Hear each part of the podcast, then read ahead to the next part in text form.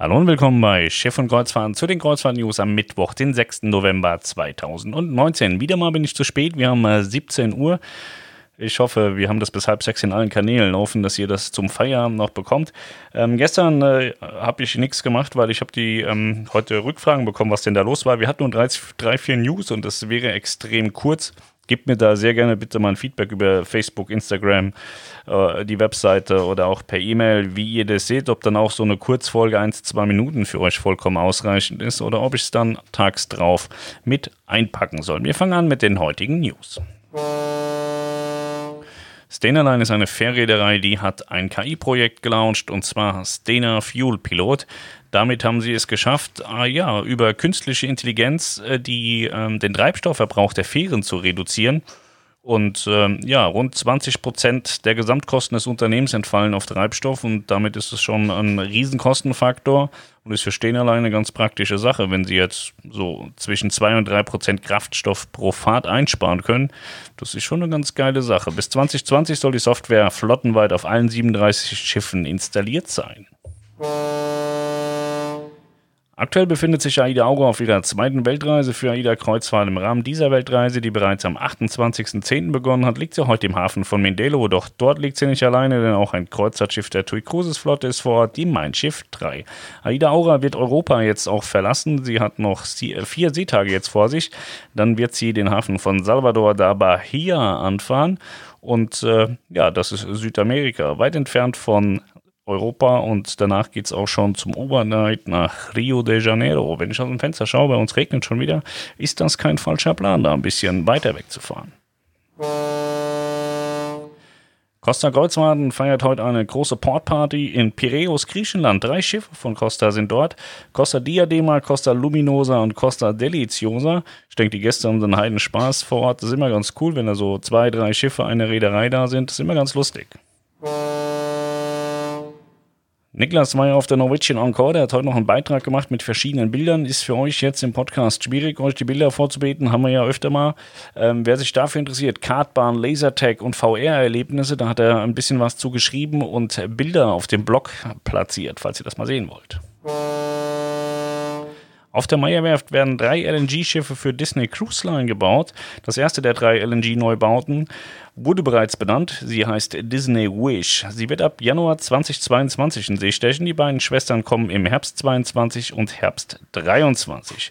Für Disney Cruise Line wird die Disney Wish der erste Neubau seit 2012. In diesem Jahr wurde die Disney Fantasy in Dienst gestellt. Auch die Disney Fantasy wurde auf der Meyerwerft gefertigt, genauso wie die baugleiche Schwester Disney Dream. Onda bei Scarpetta, das neue Restaurant an Bord der Norwegian Encore. An Bord der Norwegian Encore gibt es einige Unterschiede im Vergleich zu ihren Vorgängern. So ist die Norwegian Encore unter anderem das erste Schiff, das über das neue Restaurant Onda bei Scarpetta verfügt. Hierbei handelt es sich um ein Spezialitätenrestaurant, das die Gäste mit vorzüglicher italienischer Küche versorgt. Ja, Niklas war da, fand es sehr geil. Auf den anderen Schiffen hieß das Restaurant noch La Cucina und äh, ja, das war immer so ein bisschen eine Interpretation von Italien, war aber auch viel Amerika mit drin und ähm, das hier soll jetzt ein rein italienisches Restaurant sein. Aida Cruises hat sich nochmal geäußert zur Taufe von Aida Mira. Und zwar wird Johannes Oerding da sein. Der wird da ein bisschen singen und Topmodel Franziska Knuppe ja, ich finde Johannes Oerding eigentlich ganz cool. Also ich höre öfter mal so, so Lieder im Radio und äh, kenne mich da überhaupt nicht aus. Und wenn ich dann später schaue, wer das singt, da kam schon zwei, dreimal der Oerding vor. Coole Musik. Norwegian Cruise Line baut eine eigene Pier in Ketchikan, Alaska. Auf Alaska-Kreuzfahrten wird äh, Norwegian Cruise Line dann künftig in Ketchikan äh, selbst eine Pier haben. Und die Pier wird in der Lage sein, zwei Schiffe der Breakaway Plus Klasse gleichzeitig aufzunehmen. Diese Schiffe befördern bis zu 4200 Passagiere auf einmal. Das wird dann wahrscheinlich die Norwegian Bliss und die Norwegian Joy sein, denn das sind die Alaska-Schiffe von Norwegian Cruise Line.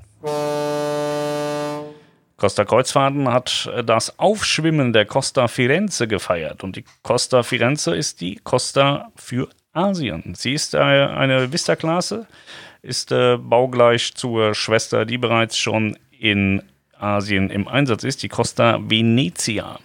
Ich finde die Schiffe ganz cool tatsächlich und äh, das ist genauso ein Schiff, wie es in China jetzt nochmal gebaut wird, wo es das AIDA-Modell gibt. Also eine ganz spannende Sache. Wer das Schiff mal sehen will, ein Bild gibt es hier auf Schiffe und Kreuzfahrten.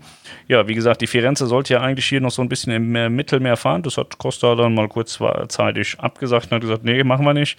Wir schicken das Schiff äh, direkt nach Asien. Sehr schade, weil das Schiff eigentlich ganz anders ist als das, was man von Costa kennt. Und ich finde es extrem geil. Niklas war auf der Venezia, hat da viel mitgebracht, viel Bilder, viel Videos, fand das echt schick und äh, finde es schade, dass jetzt die Firenze auch direkt abhaut. Celebrity Cruises hatte einen Unfall oder einen Vorfall auf den Galapagos-Inseln. Und zwar haben sie da die Celebrity Expedition laufen auf den äh, Galapagos-Inseln. Und das Schiff ist auf Grund gelaufen. Notfall an Bord der Celebrity Expedition. Das Kreuzfahrtschiff, das bereits seit 2001 in der Expeditionsflotte der Celebrity Cruises Reederei steht, ist gestern auf Grund gelaufen. Mit an Bord waren 46 Gäste. Die Gäste wurden evakuiert. Die Celebrity Flora eilte der Celebrity Expedition zur Hilfe. Aktuell ist noch unklar, wie es dazu kam, dass das Schiff auf den Galapagos-Inseln auf Grund laufen konnte. Die Passagiere des Schiffs werden heute nach Quito gebracht. Dort hat Celebrity für die Gäste der Expedition bereits Hotels und Flüge organisiert.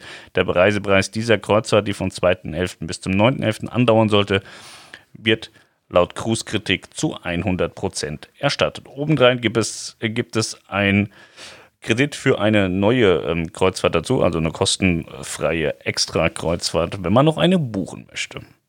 Laut Royal Caribbean, dem Mutterkonzern, gab es keine Verletzten und durch den Unfall sei es auch nicht zu einem Umweltschaden gekommen. Die UFO ruft zum Lufthansa-Streik auf und das heißt, Donnerstag und Freitag wird gestreikt bei der Lufthansa. Ich habe jetzt eben gerade gehört, ich komme gerade aus Hamburg mit dem Auto. Ich hörte etwas von 1400 oder 1700 Lufthansa-Flügen deutschlandweit, die abgesagt werden sollen. Man kann wohl ähm, ja, umbuchen, sagte die Lufthansa.